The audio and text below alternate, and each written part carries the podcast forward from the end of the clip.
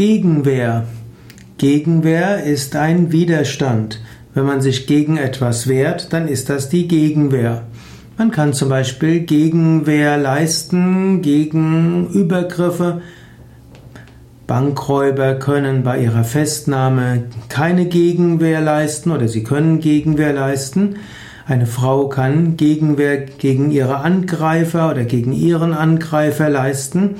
Und auch die Arbeitnehmer können hm, zu Gegenwehr greifen, wenn ihre Rechte beschnitten werden sollen.